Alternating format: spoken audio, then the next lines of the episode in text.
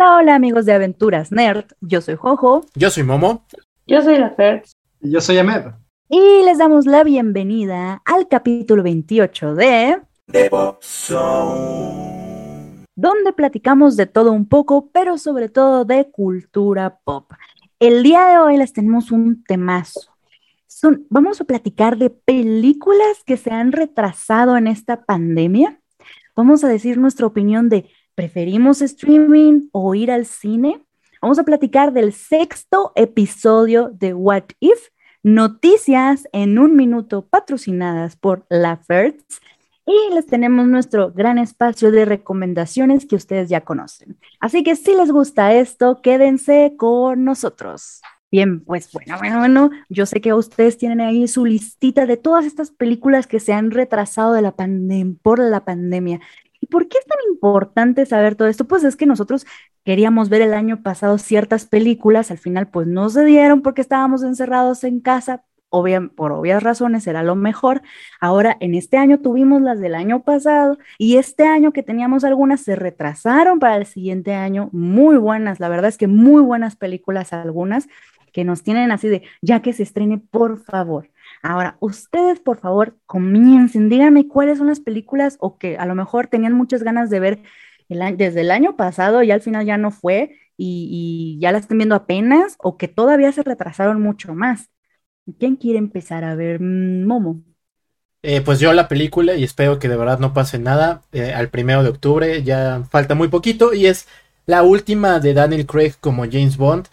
Yo la esperaba desde hace un buen, ¿por qué? Porque es el final de creo que la mejor interpretación del personaje como tal, porque es el más humano y es el más, eh, pues al final del día sí es el que ha sufrido más, ¿no? Y que tiene un, una construcción del personaje, pues a diferencia de Pierce Brosnan, es que, crecimos con él como niños y nos encantaba y demás. La verdad es que su construcción de personaje y todos los demás anteriores, pues era muy básica. Y ahorita sí se metieron más en el personaje a deconstruirlo, a de, declararlo que es totalmente un machista y todo esto, y convertirlo también a las nuevas generaciones. Entonces, eso me gustó mucho, también me, me gustó mucho desde el principio con Casino Royale, a mí me encantó, luego con Quantum of Solas, pues ahí más o menos, y, y después fue me mejorando ya con, pues esta, Spec digo Spectre, no, la anterior, Spectre también fue medio mala, la anterior que es Skyfall, que, que es una, es una cosa hermosa visualmente, la historia, todo Skyfall es hermosa, y pues esta promete y promete muchísimo, entonces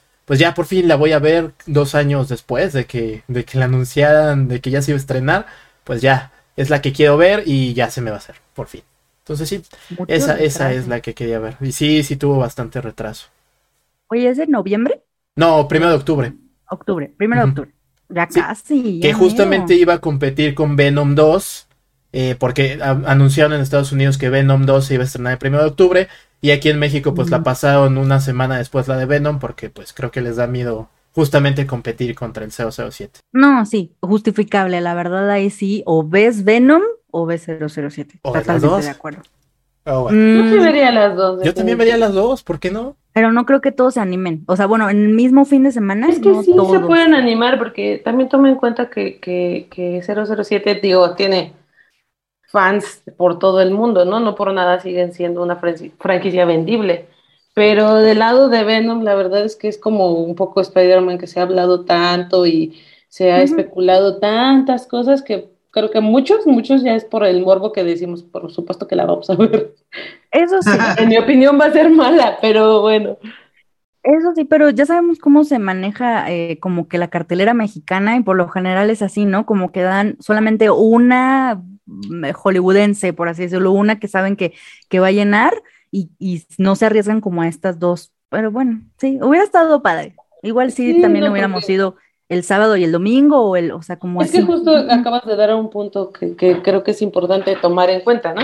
Que en esta pandemia, si bien estamos retomando un poco la parte de ir al cine, eh, pues hay un buen de películas que, que apenas van a empezar a llegar y que yo creo que está ya la gente muy ávida de realmente entrar otra vez a una sala.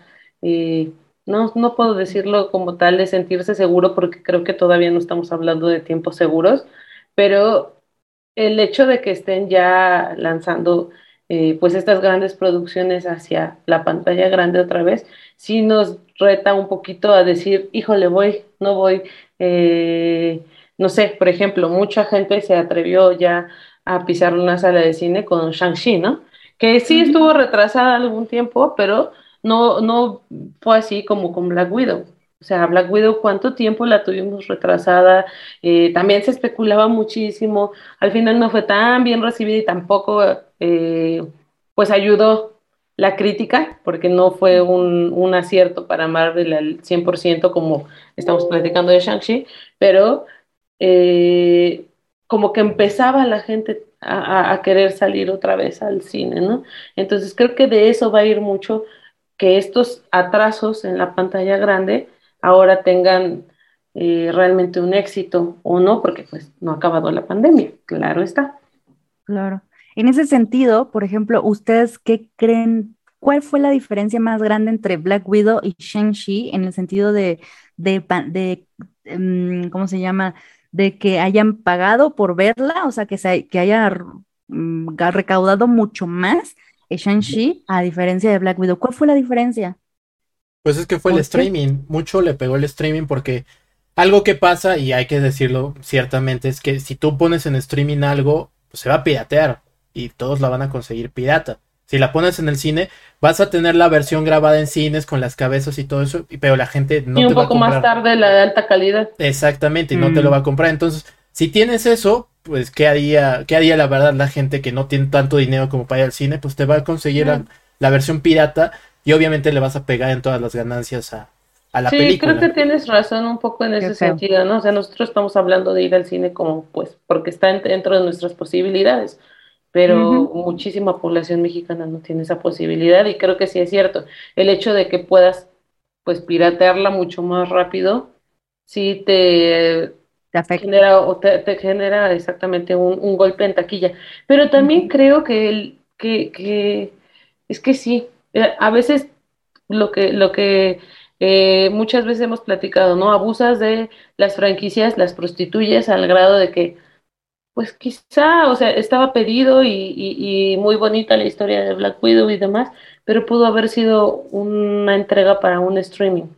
No así, Shang-Chi, que es una, una presentación de un nuevo personaje, que pues tenía muchísimo más presupuesto, eh, que estamos hablando ya, lo platicamos de la cultura asiática y demás. O sea, tenían elementos en contraste que, que no iba a ser el mismo resultado. Y entonces eh, también podemos da- dar la vuelta al otro lado, ¿no? O sea, Shang-Chi solamente se estrenó para, para cines, mientras Black Widow tuvo dos entradas de, de estreno y, y completos, literalmente se, se, se cuenta el hecho de, de la entrada de dinero que queda en Star Plus sin el intermediario, ¿no? Mientras está en el cine, lo único que se recauda para taquilla es el, hace- el fin de semana que se estrena y de ahí en fuera toda la ganancia queda para el intermediario, que pues en este caso es Cinépolis, que es lo que está corriendo en México. Claro. Pero creo que iba más del, del- de la historia y, y de, de esta pues prostitución de lo que hemos generado con, con Marvel. Hemos generado porque nosotros lo consumimos. Exacto. Nosotros somos los, los culpables. Los culpables. A ver, Ahmed, cuéntanos como alguna de tus este, pues películas que a lo mejor esperabas muchísimo y se retrasaron o de las que tengas por ahí. Yo estoy esperando mucho Dunas, Dune, eh, se me hace... Estoy esperando a que llegue, soy fan del libro, soy fan del director y pues es una historia muy complicada, seguramente a mucha gente no le va a gustar, estoy preparado emocionalmente para ¿Crees? eso. Sí, porque es una historia muy complicada, o sea, y incluso al fan puritano, o sea, hay una, hasta lo que va, ya la regaron en cierta forma con una cosa. La película se centra en una cruzada, eh, en una cruzada, no, perdón, en un yihad, que es básicamente eh, esta parte musulmana, bueno, de esos lares, que es como declarar la guerra, ¿no? Entonces, esa es la premisa del libro. Y ahorita, pues Hollywood, siendo puritano y siendo como es, pues eh, le, le cambiaron el nombre a Cruzada, ¿no? Y eso cambia muchísimas cosas porque, pues, no, no, no se habla mucho con, con la obra original. Y está bien, ¿no? Al final es lo que les decía, o sea, para el fan puritano eso ya es eh, tema de que no la voy a ver jamás y toda esa onda. A mí se me late mucho. eh, se ve bien increíble y pues tiene a Zendaya y a Timothy y a un, madral de gente que es bien, bien, este, pues bien, bien grande en el cine. Entonces espero que esa llegue. Según yo, se iba a estrenar desde el año pasado, en octubre, noviembre también. Y ahora se estrenaba en septiembre y otra vez está retrasado. Exactamente, entonces es bien curioso, es- no sé qué le hayan hecho durante este tiempo, porque me imagino que algo pasó también detrás de bambalinas, o sea, ya estamos hablando de retoques, que mejórala aquí, mejórala allá, pero pues eso es muy interesante también, y ahora, pues creo que esta es una película que no se debe ver jamás en streaming, y, y No. es directamente... en No. Justo porque, eh, o sea, lo acabas de decir. Se- para empezar, ya hubo una primer proy- proyección, ¿no? En el Festival de Cine de Venecia. Ah, Sí, exacto. Dos, como dices tú, tiene un fandom pues bastante grande al ser una de los clásicos de Frank Herbert, que es el escritor, y además está en manos de Denis Denis Villeneuve. Villeneuve. Villeneuve. Ajá, Es- exactamente, Villeneuve, exactamente. Entonces, pues eh, él mismo lo dijo desde el momento que, que, que estaba rodándola, ¿no? Que eh, iba a ser un espectáculo para la pantalla en- y, y más por el hecho del, de- del tema de ciencia ficción que toca, ¿no? Entonces yo creo que también, si es cierto, tiene un, una, un fandom esperándolo y además pues ya la expectativa que han creado hasta ahorita pues, alrededor de, de la película, además del reparto, ¿no? O sea, este, está Jason Momoa también, Momoa, Momoa, exactamente, está Zendaya, está Timothy, que la verdad pues hoy ya ni siquiera los tomas como promesas del cine, ya son Ya son, sí, sí. actores, ya, ya, ya están consolidados y, y, y creo que justo con, con Don, no sé, yo siento que vamos a regresar a esta emoción de, de la crítica que, de, de, de, de ese momento en que todo el mundo se cree especialista y no, a mí sí me gustó. no Ay, gustó, puede pero es- ser, sí. no sé, y, y lejos de molestarme, la verdad es que me emociona empezar a ver nuevamente eso dentro del- de la pandemia, porque, pues sí, o sea, te- teníamos que estar cachando las películas que se estrenaban en uno, en otro lado, este, que si iban a salir acá, que si tengo tal plataforma, que si no, o sea, a veces, a veces me gustaría regresar a la época del blockbuster, ¿no? Donde Ay, sí. donde era todo tan, no sé, tan clásico, tan, tan emocionante pararte y estar una hora ahí esperando, viendo cuál vas a elegir y llevártela a tu casa. Eso, esa emoción es la que justamente me causa esto de, de, de tener como a la gente hablando y que esté hirviendo entre si es buena, no es buena, etcétera, y los fans y demás. No sé, creo que eso se ha perdido en la pandemia, realmente. Sí, eso sí, y, pero, o sea, algo, algo muy, muy claro que ten- vamos a tener con Dune es que visualmente va a ser espectacular. Si tuvimos esta, este tráiler, desde este primer tráiler, y Momo y yo tuvimos la oportunidad de ver un, un segmento de la película, creo que los primeros Cierto. minutos, Sí, en IMAX. y no manches, o sea, brutal, brutal, brutal, brutal. Yo, viste un cachito, o sea, un pedacito, entonces, eh, sí, algunas críticas que ya salieron, pues no fueron, creo que tan buenas, pero pues ya la verdad, el beneficio de la Está bien duda raro. Está, como- y- ujú, Y eso tenemos me, que verla. me Te da genera mucha ansiedad, sí. como tan disparejas, porque no es como el unísono, ¿no? Saben, otra vez voy a sacar eh, siempre Star Wars, pero todo el mundo era, ah, este es el nuevo episodio 5, y Mm. todo está perfe- perfecto y espectacular, y la ves y es como de... Es una Entonces, esto me hace porque justo creo que lo que es lo que decía Fers, es como de, ah, ya está la ambivalencia, o sea, ya es un tema de, a mí sí me gustó por, por cómo está narrada, a mí me gustó por cómo se ve, a mí no me gustó porque la historia es complicada, a mí no me gustó por los personajes, está rara, y todo eso se vale, pero entonces creo que mucha gente la va a ir a ver, espero, vayan a verla, vayan a verla.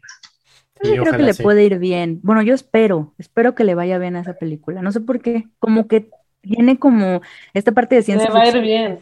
Que, que siento que vale la pena, pero luego la gente le huye a ese tipo de películas.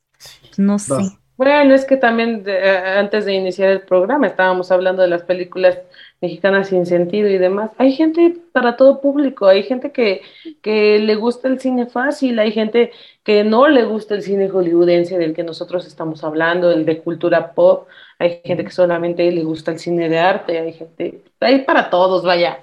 Incluso esta es una película que no le tira tanto al cine comercial, porque ahí voy a mencionar el que siempre menciono, Christopher Nolan como Denis Villeneuve, son, son directores de blockbusters pero al mismo tiempo también son directores que hacen cosas diferentes y eso no le gusta a mucha gente, ¿no? Por ejemplo, pues con Christopher Nolan sí tuvo una muy fallida película que fue Tenet, que él odió y que... Pandemia, ¿no? Exacto, fue justo en la pandemia que hizo que de plano Warner y él ya se separaran, que ese es otro tema que hablaremos después que está muy interesante, pero justamente Dennis hace lo mismo, tuvo su, su secuela de Blade Runner 2049 que también es una joyita, pero no pegó porque la gente no está acostumbrada a ese tipo de estéticas, a ese tipo de historias, que es ciencia ficción, pero es una ciencia ficción más cuidada, no acción a lo loco, acción a lo loco. Ajá. Entonces, eso siento que puede llegar a pasar con Dune.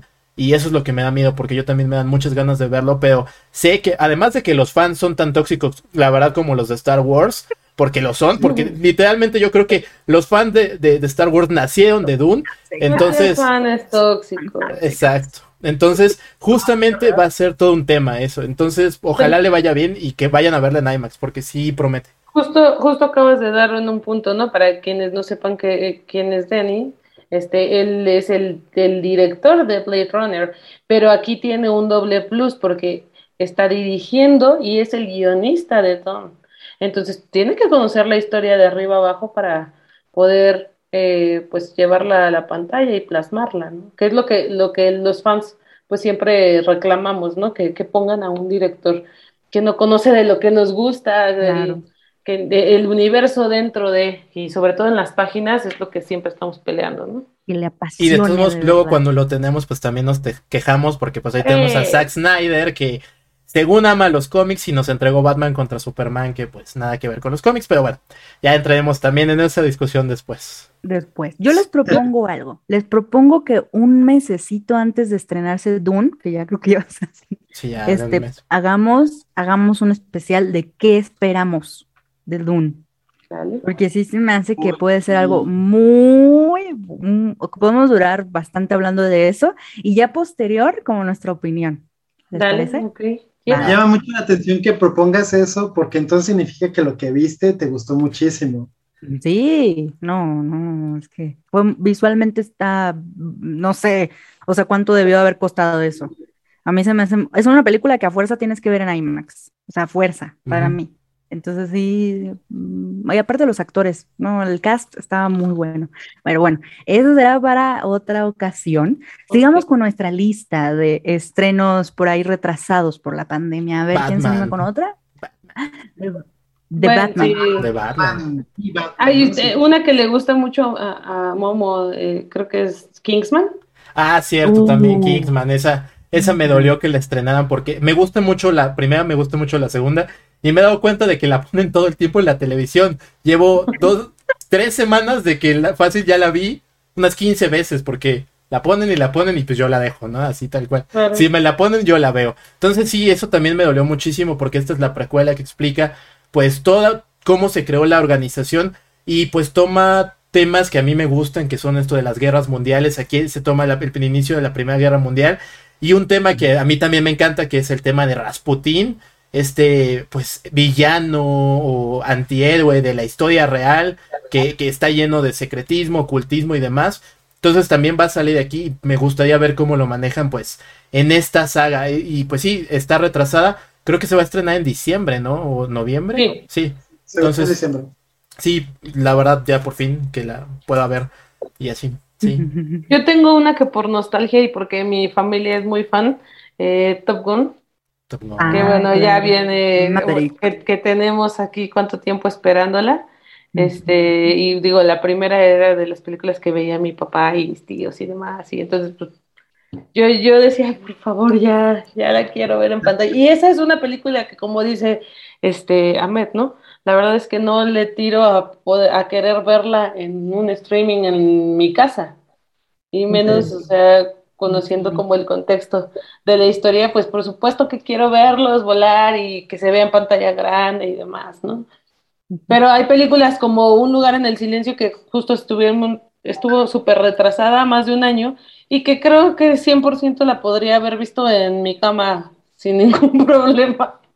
Que es buena, pero vaya, no, va a pasar de creo que su- si no supera la primera, yo creo que ahí, por ejemplo, eh, Un lugar en silencio eh, es una película muy audi- negativa, no sé cómo decirlo, este, como en ese sentido de, pues, de, ay, ¿cómo decirlo? No es una película, o sea, sí, yo sí creo que sí la puedes, tienes que ver en el cine, pero no es así como tan obligada, puede ser también en la, en... Es este- así, podrías verla en tu casa, ¿no? Claramente. Sí, Están hablando sí. de la segunda parte, ¿verdad? Sí. Sí. Yo la acabo de ver este fin de semana y es muy disfrutable en casa. Ahí está.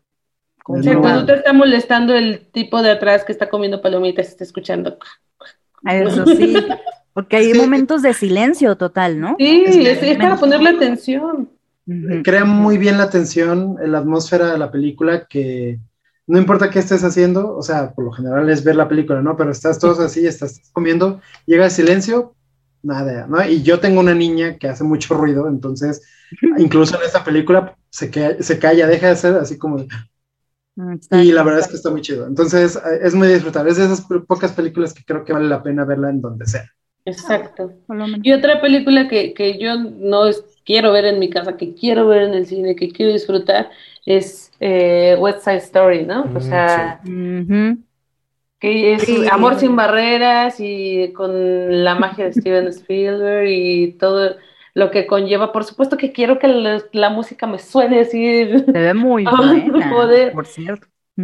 Y que viene hasta Sí. diciembre. Y también estaba súper retrasada por la pandemia. Teníamos Ajá. que haberla tenido ya ahorita en cines. Y pues no, que hasta diciembre, Pues dice Disney. También otra película, sí, de hecho, hasta dice Jurassic World Domination, Dominion, perdón, Dominion. Minion. Es otra de Dominion. las películas que se ha retrasado, va a llegar el próximo año, pero supuestamente iba a estar en este año. Entonces, esa sí yo la espero con muchas ansias. Y Pues es una película no que tienes que ver en cine. No, yo sí. Le, le tengo miedo, le tengo mucho miedo porque la verdad es que la 2 decepcionó mucho. Por ejemplo, el tema de meter a Jeff Goldblum era wow, vamos a ver a Jeff otra vez en esta nueva saga. Y su papel fue bastante, bastante basura. Entonces, el hecho de ahora meter, olvidé sus nombres y eso está muy triste, de estos dos personajes icónicos también de la primera película, Alan Grant y se me olvidó el otro, el nombre de la chica. Mm. Este, pues también siento que van a ser como, pues de relleno y no me gusta eso. Entonces, no sé, no sé qué esperar. También ya la historia se me hace muy jalado de que se escapen y Tú ve por los la- dinosaurios y ya. Y, ¿Cómo se te hace jalado? Es una película donde Ah. Dinosaurios, o O sea, sea, tu problema es que buscas la, dra- la trama así desarrolladísima cuando la, la- trama de Jurassic World es muy buena, la 1. Sí, ya la 2 ya es... buena. Sí, La es buena. Todas las de Jurassic World, o Jurassic Park son genial. iguales. Oh, se salieron los dinosaurios. Oh, todo lo mismo. O sea, eso. es exactamente lo mismo, nada, sí, no, nada, Solo voy a vete. ver los dinosaurios. Es por los Está bien, está bien. Y una que justo anunciaron a principio de año que se, que, que se retrasa otra vez por la pandemia, pero no, no había fecha, sino solo sabíamos que era en marzo del próximo año y ahora es hasta octubre, es Morbius, que por supuesto que Mm. sí la quiero ver. Mm, Es el inicio de los vampiros en todas estas historias, creo que, no sé, a ver a mí sí me emociona. con esa. Esa sí me emociona, pero no sé. Yo siento Puede que ser sí un le están Pues no sé, haciendo ¿no? muchos cambios. Por Sí, le están haciendo muchos cambios exactamente, entonces no sé si también le pase a joder. Y también el hecho de que quieran encajar con alguna de, de Spider-Man actual, siento que le pueden partir la madre un poquito, pero pues a mí sí me gusta. A mí me gusta justo, no sé, lo que yo siempre he peleado, es que a mí Jared Leto no me gusta haciendo cine. Perdón. Hay algunas Una que es muy bueno, para los que pero a mí tampoco me termina de convencer. A Momo le encanta. Sí, a mí me encanta. ah, sí, no, sí, no, no Para sé. mí solo es guapo y ya. Es buen actor, pero como que no me encanta tampoco. Pero bueno. Bueno, es que a mí me compró con Requiem por un sueño y Mr. Nobody. Este Requiem por un sueño, la verdad, ahí sí, mis respetos a todo el cast, toda la película, toda la música. Esa es una película que se tiene que ver una vez en la vida y nada más una vez porque te deja traumado. Este, pero sí, no, la verdad. Pero eh, ahí creo que lo hace muy bien. Y Mr. Nobody es una película también de ciencia ficción, estilo, pues esto que estamos hablando, Dune y demás, que es muy pesada, pero está muy padre y él lo hace muy bien porque hace varias variantes, valga la redundancia, de, de un solo personaje y lo hace todo muy creíble. Entonces, por eso, pues yo sí se la compro a Jared Leto. Además, también me gusta 30 Seconds to Mars y viva Jared Leto. Ay, ya cómprate un pin que diga I love Jared Leto, ya. Claro, Ok. claro sí. Eh, ya bésense. Sí. ¿Alguna otra película rápido que quieran mencionar? Ghostbusters. Avatar 2, Ghostbusters. Ghostbusters, Ghostbusters, sí, sí, Bueno, pero la última sí decepcionó bien feo, ¿no? Pe- Pero, es que esta supuestamente va a retomar toda la historia pues original, entonces y, y está hecha por el director de las, digo, el hijo del director de las primeras películas, entonces pues sí promete. Y dicen que sí va a salir. Bill Murray y pues Dan Aykroyd y se me olvidó el nombre de- del afroamericano. Entonces, Ah, bueno, sí. entonces sí, justo Ah. por eso me, me llama muchísimo la atención. Y sale Paul Rudd, entonces Paul Rudd. Ah, Sí, exacto, sí. está bien. Es divertida, cómica y, es de lo que se trata Ghostbusters. Exacto. Sí, pues sí. Vamos, son varias películas, la verdad es que podríamos decir mucho y también nuestras opiniones de cada una. No sé si tengan alguna otra ahí que quieran, que no quieran dejar pasar. ¿Ya? ¿Nos seguimos? Mm, no, ya. Y ahora no sí. sé, que nos dejen en los comentarios cuáles creen. Ay, sí, Sí. exacto.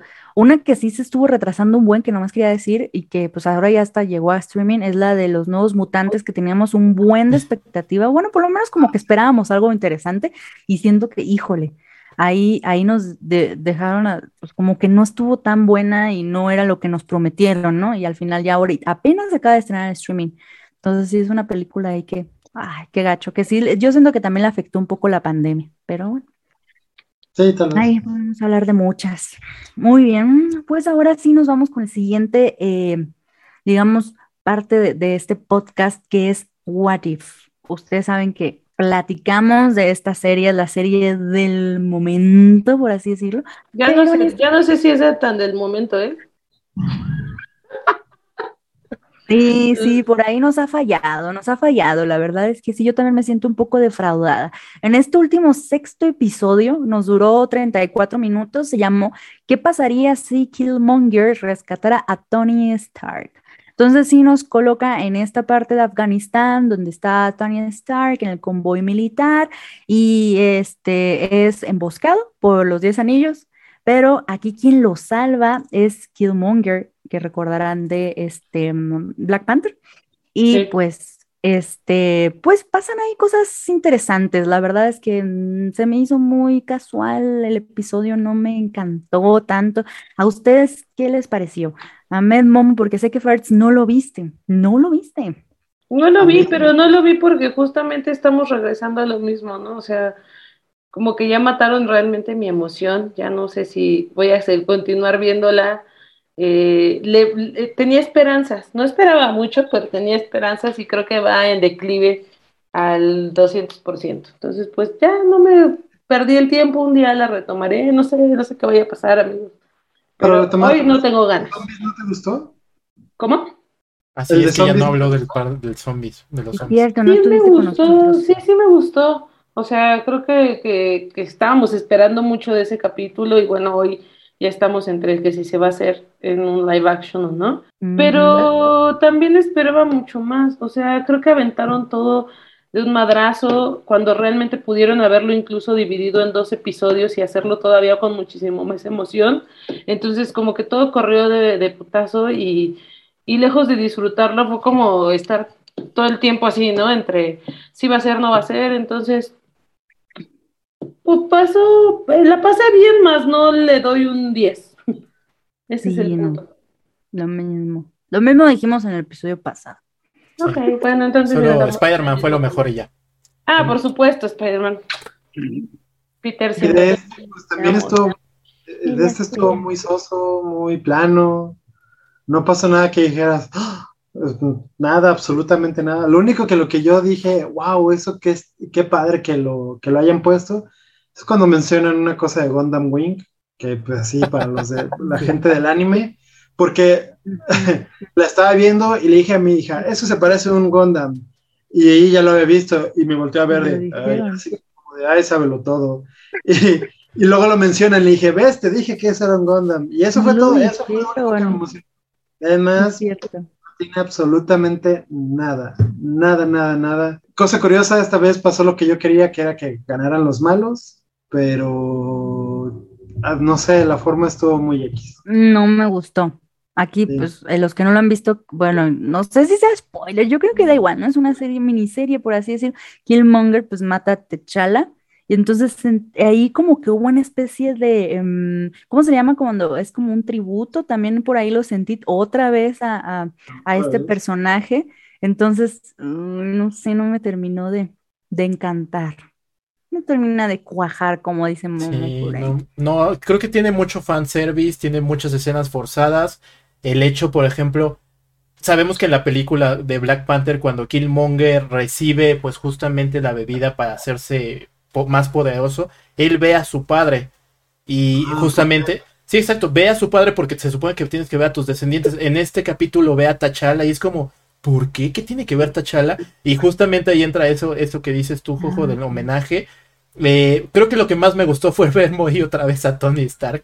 Entonces, pues sí, o sea, la- realmente no, no me pareció pues interesante. Tony Stark, la verdad, me pareció muy tonto, muy soso. O sea, como, o, o- o sea, entiendo que tal vez no pasó por todo el trauma que lo hizo convertirse en quien se debe convertir, pero Mm. creo que su actitud también es demasiado confianzuda y tonta. Ándale. Exacto, y es Como como, que- eh, no, creo que tampoco va por ahí y no sé, realmente me parece sin sentido. De hecho, todos son confianzudos y Killmonger hasta parece como un genio, ¿no? Y es como, pues no, tampoco. O sea, no, No. no, pero Y a mí ese personaje siempre me ha gustado. Killmonger, este, y aparte el actor, ¿cómo se llama? Michael B. ¿Me Jordan. Michael, Michael B. Jordan. Jordan. Y- No, Referen- B. Jordan. Referencia a Space Jam, sí. Si no han visto Space Jam, el nuevo legado, este, esa es la referencia. Ahí sale Michael. Jordan. A mí también me gustó esa parte, pero fíjate que eh, sí me gusta mucho ese actor, Michael B. Jordan, y creo que lo hace muy bien como Killmonger.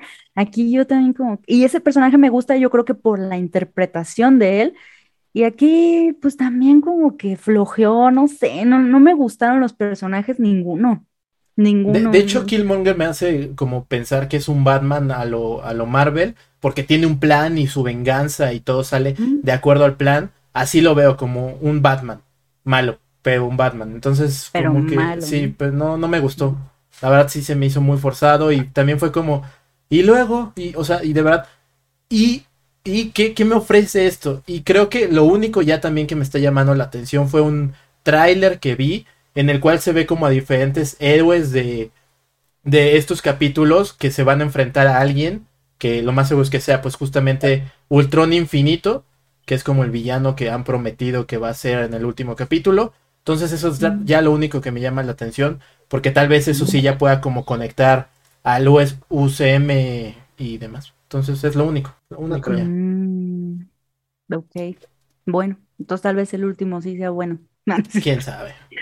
No sé, hemos tenido, ¿Nos queda- uno o dos? Tres, tres, nos ¿no? quedan dos, no, porque este es el, a ver, Vamos a cambiar la serie. vamos a buscar. Este es el sexto, fue el sexto episodio y son nueve, Sí, ¿no? les dije. Seis, Tres. siete, ocho, nueve. Ok, nos quedan tres episodios más. Y pues la verdad, las historias, como decimos, dos, tres han sido buenas y las otras no. O sea, no. ¿Realmente ha sido la primera? ¿Puede Exacto. ser rescatable? La eh, de- ¿zombies? Puede ser rescatable. Y Ajá, como- bueno, si nos quedamos por el fanservice de, de, de T'Challa, todavía, No todavía, pero por eso te estoy diciendo, de, de ¿realmente cuánto tiempo llevamos aquí? El de Ah, Doctor bueno, Strange. le- creo que me gusta. quedaría más con ese que con el de T'Challa. Sí, sí, sí, sí. Sí, sí, Sí, sí. Capitana Carter, este, y eh, ¿cómo se llama?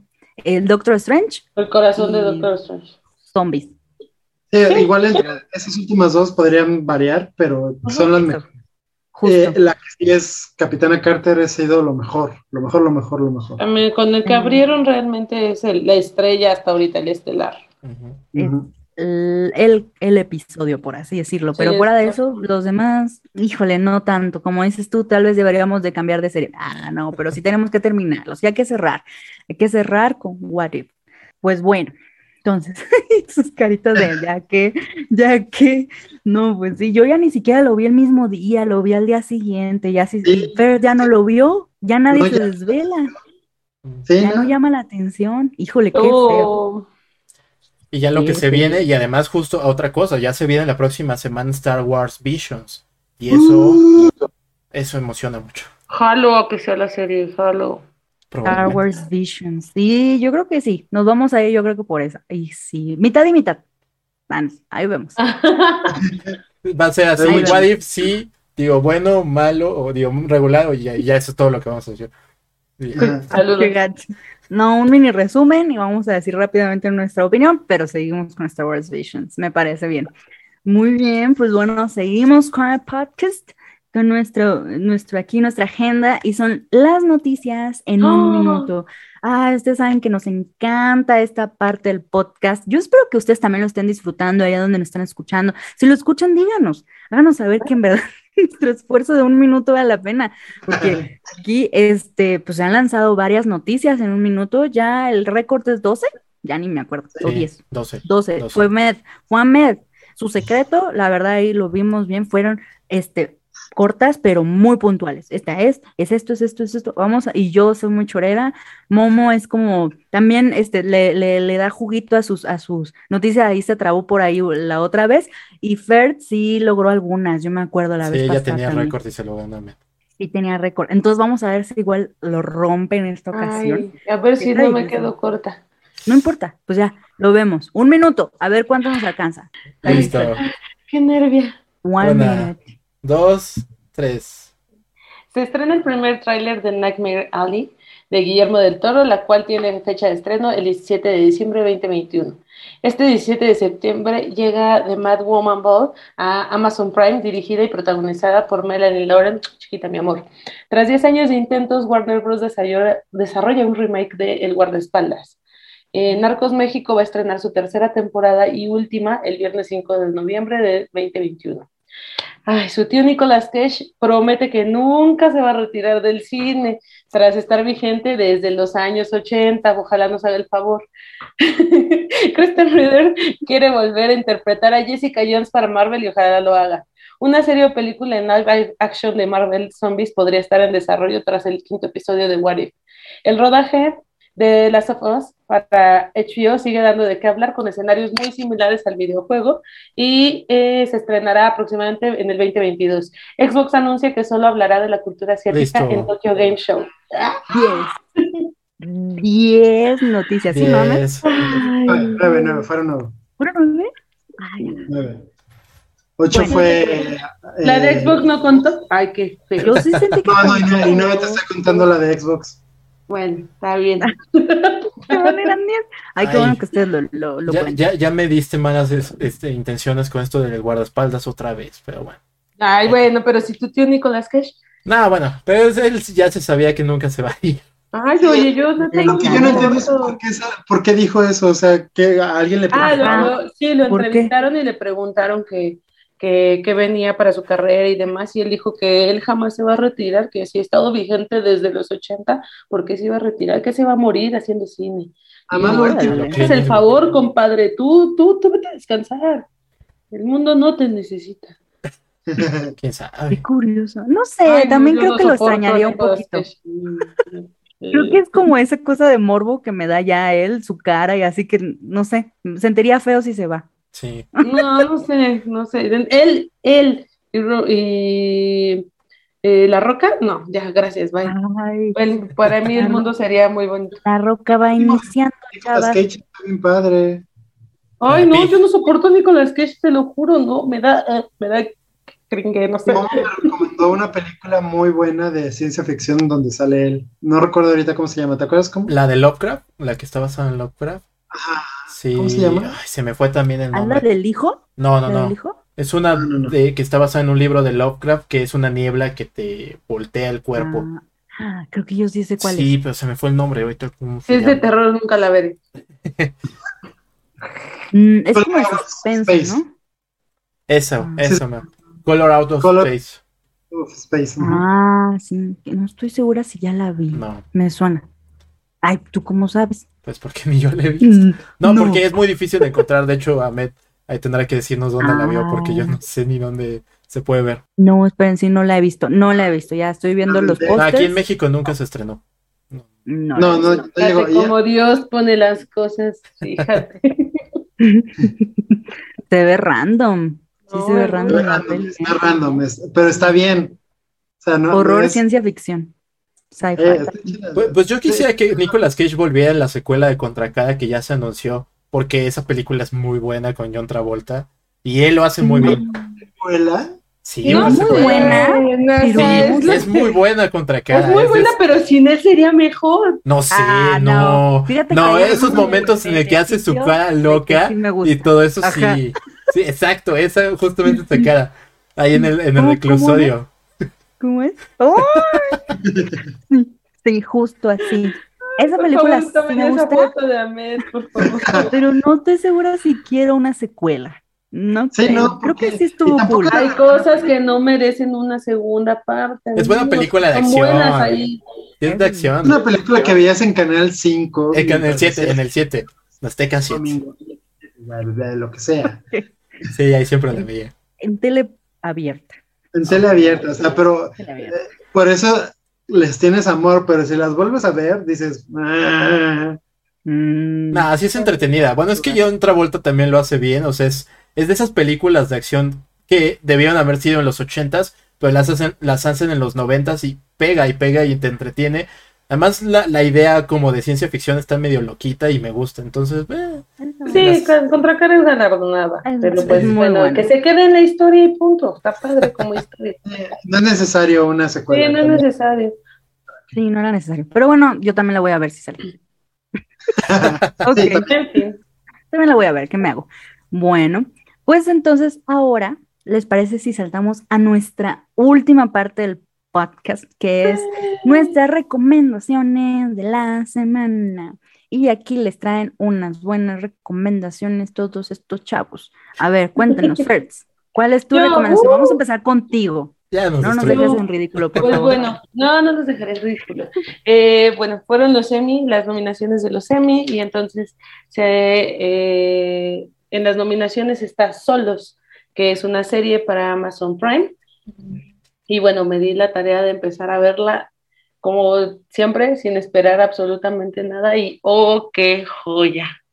Mm. Eh, es una serie que digamos que experimenta con justo la soledad del ser humano, pero te adentra en la ciencia ficción y creo que lo mejor de todo son lo- el reparto, son solamente ocho episodios, creo que me estoy haciendo muy fan de las series cortas, Eh, son ocho episodios de 30, ah, de 25, 32 minutos el más largo, y bueno, entre sus actores está eh, Uso Aduba, que es conocida por Orange is the New Black, eh, Anthony Mackie, empieza la serie con Anne Hathaway, eh, Morgan Freeman, Helen Mirren, y bueno, o sea, yo pensaba que era una serie que podías ver como por capítulos sueltos, salteados, y el último episodio que es con Morgan Freeman termina enlazando todas las historias y creo que eso todavía lo hace muchísimo más Ay, rico eso es y bien padre. Sí, o sea, definitivamente creo que todos eh, en algún momento de esta pandemia hemos pasado por el momento de, de sentirnos un poquito aislados y solos realmente, o sea, que nos hemos interrogado pues hasta, hasta dónde va a terminar esto, ¿no? Y bueno, eh, nos ayuda como a explorar un- algún, de alguna manera el futuro eh, sin perder como esta esencia de que nos hace seres humanos y distintos a las utopías científicas y tecnológicas que se nos vienen, ¿no? Entonces, todas estas cosas eh, que nos conectan uno con otro y que incluso, eh, pues, nos llegan a unir, ¿no? O sea, explora desde la parte, pues, como lo dice el título, la soledad, el aislamiento, la familia, pero cada uno eh, tiene como algún algún disparador hacia las emociones humanas más fuertes, eh, pues que te puedes imaginar, ¿no? O sea, realmente es una serie que nos va a llevar a, a, sentirla de entrada porque ves a, a, Anthony Mackie hablando con él mismo en, en, su capítulo o ves a, a Anne Hathaway eh, buscando hacer un salto en el tiempo, eh, pero pues cuando entiendes la razón del por qué te, te, llegas a interrogar, ¿no? Claro que yo lo haría o no lo haría por esto, o lo, ¿qué, qué, qué, nos lleva a, a, a, a, hacer algo tan drástico. Por ejemplo, el capítulo de Helen Mirren, no sé si, si, si la ubican, eh, como, como, como actriz y a quien no, sí los invito a seguir mucho de su, de su trabajo. Es, es, una, es una mujer anciana, pero todo el tiempo está dándonos un monólogo que tal cual le habla directo a la cámara y, llega hasta ser un poco incómodo en el sentido de, de, lo que está platicando, pero además de que son ellos, solamente ellos en pantalla, creo que dan una lección de narrativa histriónica que, que, vaya, no hay duda de que está un poco hecha tirándole a la parte teatral, ¿no? O sea, te los imaginas enfrente de ti como dando este monólogo y si llega a romperte, ¿no? Y bueno, sí tiene un poco una parte de ficción y de utopía muy al estilo Black Mirror, pero también cada capítulo no, no es parecido al anterior en lo más mínimo, ¿no? Este, eh, cuando llegamos que en algún capítulo me, me empecé a, a, preguntar como de esto está de más, o sea, como ya, ya está fumado, ya se jaló los pelos en esto, y de repente cuando menos te lo esperas, el putazo viene y te regresa a darte cuenta que, que, que es un ser humano, ¿no? O sea, que no está solamente hablando como un poco de esta tecnología que utópica que ya nos han acostumbrado series, como les decía, como Black Mirror. Eh, está en Prime, son ocho capítulos. Eh, véanlos como con, con, calma, creo que sí, sí vale la pena verlos con calma y no, no comérselos de un solo bocado. Y pues ya. Wow, no sé, muy buena. Sí, a mí me llamaba la atención, ahora sí ya la ve. Creo que, que, desde el, o sea, eh, justo esto de meter a Anne Hathaway en el primer capítulo, ya, gana. Sí, te, te, gana, porque sí te quedas con ganas de ver más. O sea, y hasta ahorita yo diría que es el más, más light, el de Anne Hathaway. Y justo porque tiene como esta, esto que les decía de, de, del, del salto en el tiempo, de, de, buscar el viaje en el tiempo. Pero pues, nosotros venimos hablando de esto en desde Loki, por ejemplo, o desde antes, entonces como que entiendes el, no hagas esto, no hagas lo otro, ¿no? Eh, y, y, es emocionante, pero, pero los últimos segundos del capítulo es cuando ya te quedas como de, no mames. Y, y, y el, te digo, te engancha y al momento que ya te enganchó, o sea, sí vas avanzando, pero te va partiendo la madre de alguna manera, o sea, te, te, te, te confronta, Emocional, ¿no? Muy emocional. Emocional, emocional, pero en el sentido de humano, o sea, tal cual. Claro. Es, es, eso, las emociones humanas que, que, que, te dan un disparador, ¿no? O sea, ya sea contigo mismo, con lo que hay en el exterior, con, con tu familia, en el amor. Eh, pero, pero con una sola persona en pandemia. Bueno, el único, el único que no tiene un solo actor es el último capítulo, que es el que les digo de Morgan Freeman que un poquito me, da, mm. me da la sensación que, que lo pusieron a él ahí, como por esta broma que tenemos de que Morgan Freeman es Dios. Entonces, Exacto. Les, les, prometo que en el momento que lleguen ahí, este, no, hasta van a sentirlo como de, se burlaron de, de, del chiste del mundo donde Morgan Freeman es Dios, ¿no? Pero está bien, está bien planteado, eso es eh, eh, lo bueno, ¿no? O sea, no se queda solo en ese, en ese chiste. Okay. No, sí, totalmente se escucha, pero disfrutable muy cañón. Sí, tenemos que muy rápida. Eso está bien también, porque luego son un poco tediosas. Ok. ¿Cómo? ¿Cuánto dura?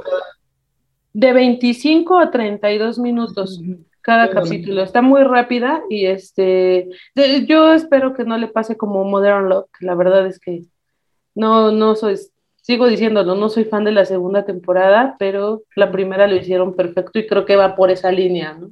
De, lo que quiere encontrar Amazon, que es estas series con capítulos cortos y aislados, pero...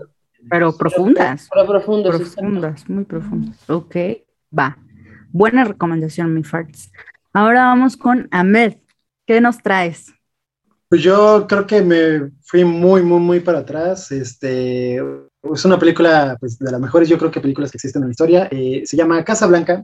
Eh, si no la han visto, es por allá del 42. Eh, bueno, al parecer todos ustedes la han visto, pero si no la han visto, es, es del 42. Sale Humphrey Bogart, que pues, es un actor increíble, y e Ingrid Bergman, que también es una mujer. Creo que, si no me equivoco, y, y, no lo sé en realidad, no sé si ella o esta, ahí está otra señora que se ganan muchos.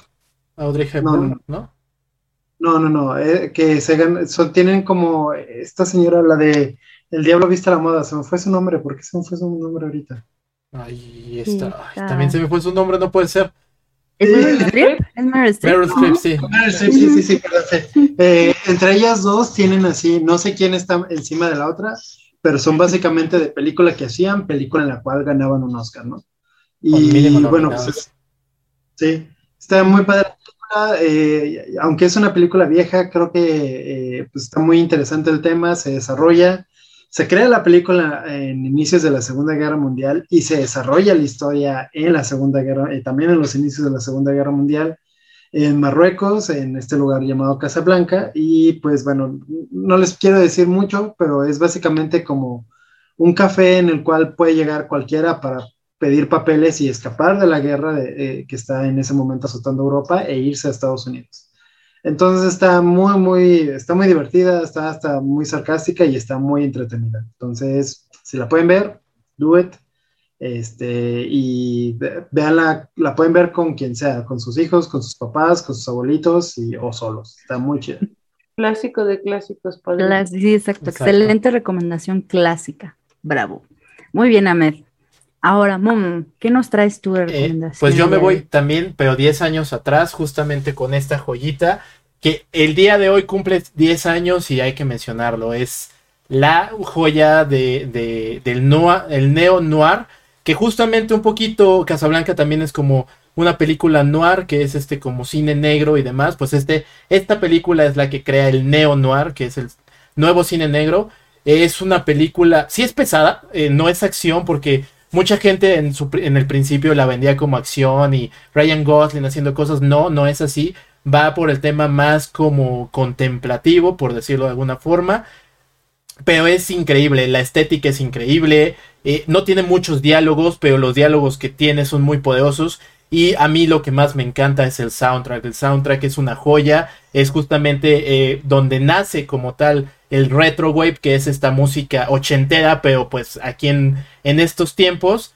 Y pues, no sé, o sea, a mí yo puedo escuchar esa música todo el tiempo y hasta para dormir y, soñar y imaginar miles de cosas. Pero realmente esta película pues marca un, un género nuevo, marca eh, nuevo género de hacer películas de acción sin esa necesidad de que todo tiene que ser bombas, explosiones y, y acción a lo loco, sino que también puede ser como algo, algo por ahí que yo creo y me atrevo a decir que sin Drive, por ejemplo, no hubiéramos tenido secuela de Blade Runner 2049, que también es con Ryan Gosling, y va por ahí pues también ese tipo de acción, ¿no? Que es justo un poquito más contemplativa. Entonces, hoy se cumplen 10 años de esta gran película, vayan a verla, estaba en Amazon Prime, ahorita ya no sé si sigue ahí, eh, pero disfrútenla. Como les digo, no va a ser acción, si lo que esperan es acción a lo loco, no lo va a ser, pero sí va a ser una gran, gran película. Es hasta cierto una historia de amor, porque sí se puede decir que es una historia de amor, también es una historia de redención, de convertirse en un antihéroe para convertirse en un héroe, y pues eso, eso es, disfrútenla. Y que además es una película basada también en un libro, ¿no? También, también, también, y justamente el director es Na- Nicholas Winding Refn, que también ha hecho otras películas como muy del estilo eh, contemplativo, pero que visualmente son muy, muy poderosas. Entonces, pues sí, es una película disfrutable, así que vayan a verla. Sí, tanto que en su tiempo ganó como mejor eh, director justamente eh, Nicolás en, en Cannes. Uh, que donde se estrenó. Sí, Qué bonita película. ya es un clásico, ¿no? Obligado. Sí, también ya es un clásico. Un neoclásico. Neoclásico, sí. Neonoa clásico. Exacto, exacto. Pues sí está en Prime Video, entonces se incluye con. Prime Video, si la pueden ver. Y no escuché, perdóname, pero voy a regresar con Ahmed. Eh, Casablanca, ¿dónde la puedes encontrar? Ah, está en HBO, perdón. Sí, Ah, no, ok, no, no. perfecto. Estaba En Netflix antes, la pasaron a, a, a HBO. Sí, no está pues- en Netflix. por derechos. Sí, Wow. que HBO Yo Max. creo que sí. Todavía hace como Bueno. cinco años la vi en Netflix, lo juro. De, de hecho, sorprendentemente en buena onda, eh, HBO tiene una muy buena librería de. Sí. películas. Sí. ¿De clásicos? Ah, es que. Casablanca, pues, yo me acuerdo que todavía la estudié incluso en la universidad. Casablanca. Sí, Uh, Casablanca te la ponen en, en, en historia del Qué cine. padre, qué Ah, bueno. Pero, Pero a veces es así como si fuera Porque la película muy chistosamente no envejece, es muy buena, no importa. padre. Vale mucho la pena. Qué Cuando bueno. estaba estamos- en la universidad. Ay, cálmate, hace mil años vas a decir. Hace 11 años, amiga, hace 11 años salí de la universidad. Todavía no, todavía no se estrenaba Drive. Jovenaza. Bueno, en ese sentido. Qué feo que seas así. Suena random, ¿no? Sí, suena muy. Cuando lo comparas así, sí suena random, pero yo lo veo así apenas, apenas, pero no. Hace Está cañón, está cañón. Apenas un poquito, dejémoslo así. Sí, está cañón. Pues miren, Momo y Ahmed dieron sus películas como ya más clasiconas, ¿no? En ese sentido, y, y fue como más nuevo. Me gustó ese, ese, pues, ¿cómo decirlo? Contraste. Ahora yo también les voy a recomendar una que es nueva, no sé, yo creo que sí es justo este año. Es una serie que está en HBO Max y le tenía muchas ganas inicialmente, ya después la olvidé, olvidé por completo que justo cuando se iba a estrenar HBO Max llegaba con este gran estreno, eso es como lo que, lo que decían que es The Flight Attendant, que en otros palabras pues, sería ¡Amo! La Ah, azafata. Coco, ¿no? Exacto. El Sí. Coco, sí. Es esta eh, protagonizada por Kelly, Kelly, Kaylee Kelly Cuoco. Cuckoo. Helco. Y es una miniserie, por así decirlo, tiene ocho episodios, es una especie de combinación entre thriller y drama que la verdad me ha gustado bastante. Yo no sé si ustedes dos ya la, digo, ustedes tres ya la vieron, pero para mí me ha estado Yo siento que de principio es muy lenta, o sea, me gusta y la primicia de, de, de, del asesinato que, que desata todo este show es buena, pero sí creo que de repente como que va muy lenta y, y que al final de repente así ¡prum! todo es acelerado, pero sí te, te, te gana la emoción, ¿no? O sea, y, el hecho Mm. de que ella sí en todo el momento trae la adrenalina al 200%. Exacto. ¿Cómo- ¿Puedes hacer tal vez cómo, cómo se acelera? Justo, yo, yo no la sentí tan lenta, yo creo que porque me gusta así que me mantengan así en el suspenso. Sí. Bueno, no sé, a lo mejor en ese momento yo estaba como muy metida en su historia, que se me hizo bastante interesante porque ves, no todas las azafatas hacen eso, lo entendemos, pero creo que es como uno de estos clichés en Ella es el vemos que- cliché de azafata. Exacto, justamente. en donde, en donde creemos que ya por ser azafata, pues viajas a todo, obviamente, viajas a todo el mundo, pero andas de fiesta en todo lugar que tocas. Es el Entonces cliché. es el punto, ¿no? Ella está así en, no sé, en Seúl y de fiesta, en Japón y de fiesta, y no sé qué, y todo el tiempo está de loca, de loquilla, o sea, de loquilla. Y de repente, este, pues, Que además presenta un problema de alcoholismo, claramente. bien fuerte, bien fuerte, interesante. Y ya después, esa parte como que es, ok, conozco la vida de una azafata, en este sentido cliché, y ya después, este, te dan, eh, él, ella conoce a un, pues un señor, un chavo allá que está guapetón y como que le llama la atención, sale con ella, y pues pasa lo que tiene que pasar en, en una noche de copas, y de repente, ¡pum!, asesinado. Y entonces, pues ella está medio mensi, y, y acomoda todo ahí en el cuarto, limpia todo, se baña y ahí el cuerpo Pero aparte no está en nada. otro país. Está en otro país. Entonces, ¿qué es lo que huye?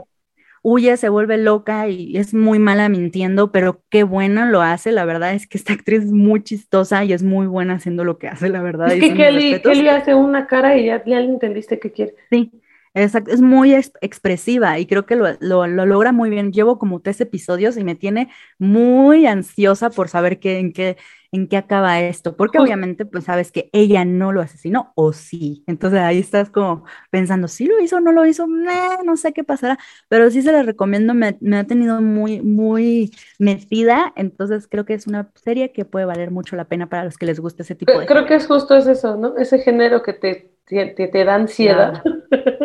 Sí, sí, sí. ansiedad por saber qué pasa, qué va a pasar y qué pasó, porque ella no recuerda nada, por- porque estaba Ah, hasta- pasadísima hasta las chanclitas, mi hasta comadre. la chancla.